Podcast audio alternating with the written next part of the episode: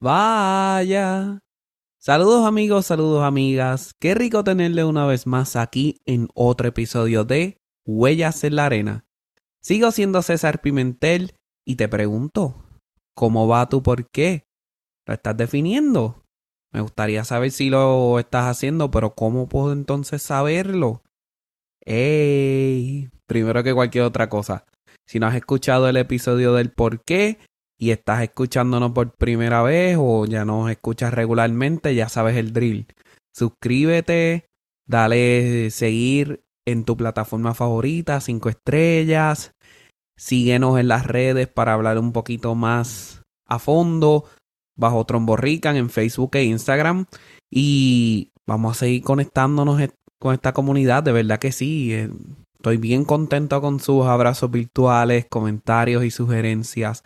De verdad que me motiva mucho para seguir hacia adelante.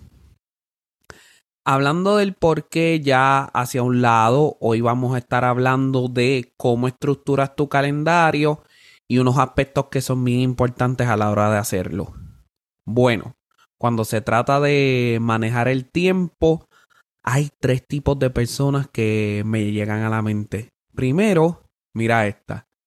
Este servidor hace unos años atrás se decía, este es mi día, hoy mejoro, hoy hago las cosas bien, todo esto mientras olvidé una corbata roja para tocar con una agrupación que tocaba y en vez de buscarla y o comprarla, improvisé una con una camisa roja y eso fue un desastre. Tienes otro tipo de persona y este extracto lo saqué de un libro que dice así. Por alrededor de cinco años Hans miraba su reloj despertador con el mismo hastío. ¿Tengo que hacer esto por otros 40, 50 años más? Esto lo saqué del libro de Tim Ferriss, For Hour Weekday. Y esta otra salió de una de las amistades del programa que a mí se me pasó por completo, que no soy ese tipo de persona. Entonces se me pasó que este tipo de personas que, ¿verdad? Tienen todo controlado, todo organizado, o sea, todo el mundo los admira o las admira por cuán organizados o organizadas son. Pero aún así, no pueden sacar tiempo para cuidarse a sí mismos o sí mismas. La salud mental, la salud física y la salud emocional. Pero tienen tiempo para todo lo demás. Entonces, podrás decir que estas personas tienen el denominador común de no saber manejar el tiempo. Ahora, ¿qué tal si te digo que hay cuatro aspectos que hay que ver antes de verificar si es en realidad una cuestión de manejar el tiempo? Hmm, interesante, ¿verdad? Esos cuatro aspectos son la prioridad, la atención, la planificación y los límites. Todo eso antes de mirar cómo manejas el calendario. En este episodio entonces te voy a dar estrategias que utilizo para primordialmente desarrollar mi calendario y cómo entonces pongo la prioridad y no prioridades. Voy a entrar en eso. Algo que he sabido hacer o ver en el transcurso del tiempo es ver la necesidad de tener un calendario, ya sea digital o ya sea físico. O sea, hay que tenerlo, hay que estar bien atento a ello porque pueden pasar un montón de situaciones que se te va todo y no tienes el control. Entonces sí hay que tenerlo.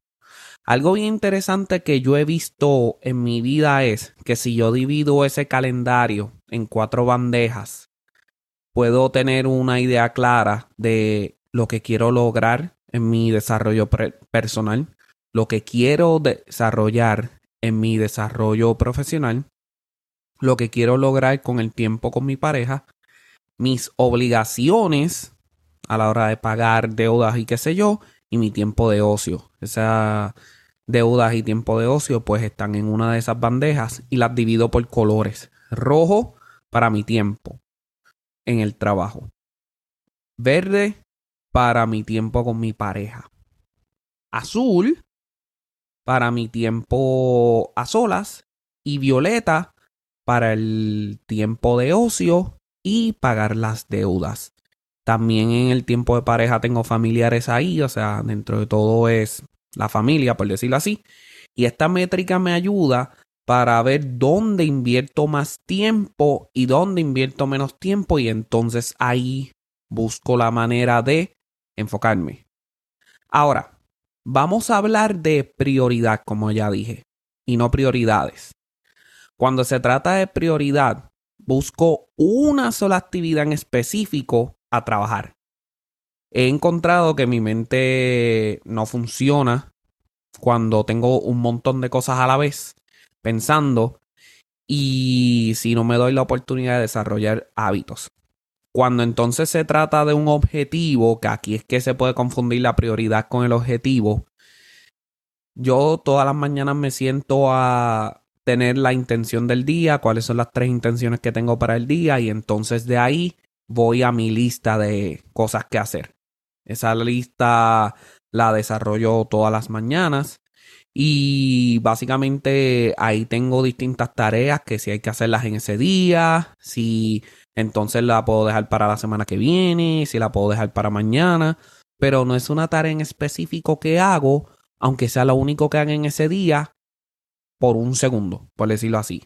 Eso es la prioridad para mí. Entonces, una prioridad para mi desarrollo personal, una prioridad para mi desarrollo profesional, una prioridad para mi tiempo con mi pareja y mi familia y una prioridad para las responsabilidades y el tiempo de ocio. ¿Cuándo me siento entonces yo a definir la prioridad? Cada tres meses. Me doy la oportunidad de cada trimestre, todos los días, los siete días de la semana, aunque son minutos, hacer una tarea en específico. Y de ahí voy creciendo, me voy desarrollando y voy cogiendo esas cosas en serio. Básicamente es una manera de, número uno, tener en cuenta que me doy esa oportunidad de fallar, pero entro al juego otra vez. O sea, hoy tan reciente como hace unas semanas atrás, tuve una reunión bien importante con una amiga la cual ella también le significaba mucho esa reunión. A mí también me llenaba de mucha importancia o sentía mucha importancia por ella, pero no coordinar bien la hora, no hacer ese tipo de rutinas que llevo haciendo por un tiempo, me costó. Y el error fue grandísimo, en el sentido de que me sentí súper mal y no pude, ¿verdad? Seguir en el día, me frustró mucho.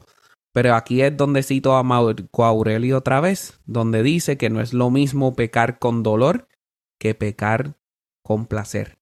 O sea, como me dolió y de la manera en que me dolió, me empuja a seguir progresando, me empuja a seguir teniendo esa prioridad y seguir trabajando para que eventualmente se convierta en una rutina y poder entonces coger otra prioridad en el próximo trimestre.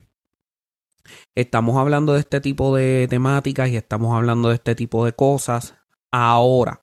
Así como la amistad del programa dejó esa sugerencia o comentario, te invito a ti en este momento a que si tienes preguntas sobre el manejo del tiempo o comentarios sobre el manejo del tiempo o estrategias que te han ayudado, las compartas conmigo en Instagram o Facebook bajo Tromborrican.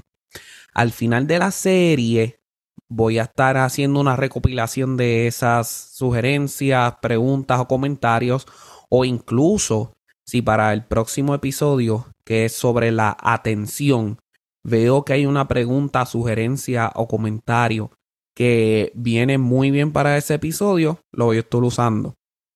Si quieres que se te mencione en el programa, me lo dejas saber de esa manera. Y sí, tal persona, lo vamos a mencionar. Pero sí, bien importante. Vamos a seguir creciendo esta comunidad y al tener esas conversaciones yo también crezco porque Esto es parte de las habilidades blandas que estoy trabajando y me está ayudando mucho, de verdad que sí. Así que te dejo esta estrategia que te acabo de compartir.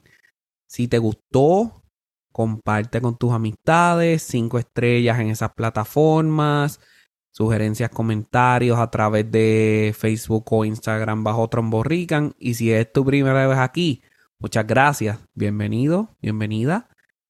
Todos los martes alrededor de las 8 de la mañana ya estamos en el aire con este contenido nuevo. Así que si le das a la notificación, te va a notificar que hay un episodio nuevo y seguimos en fiesta. Espero que este martes esté corriendo súper bien y que esta semana corra espectacular y que corra mejor que la semana pasada. Por el momento, me despido como ya ustedes saben con el tradicional. Fuerte abrazo.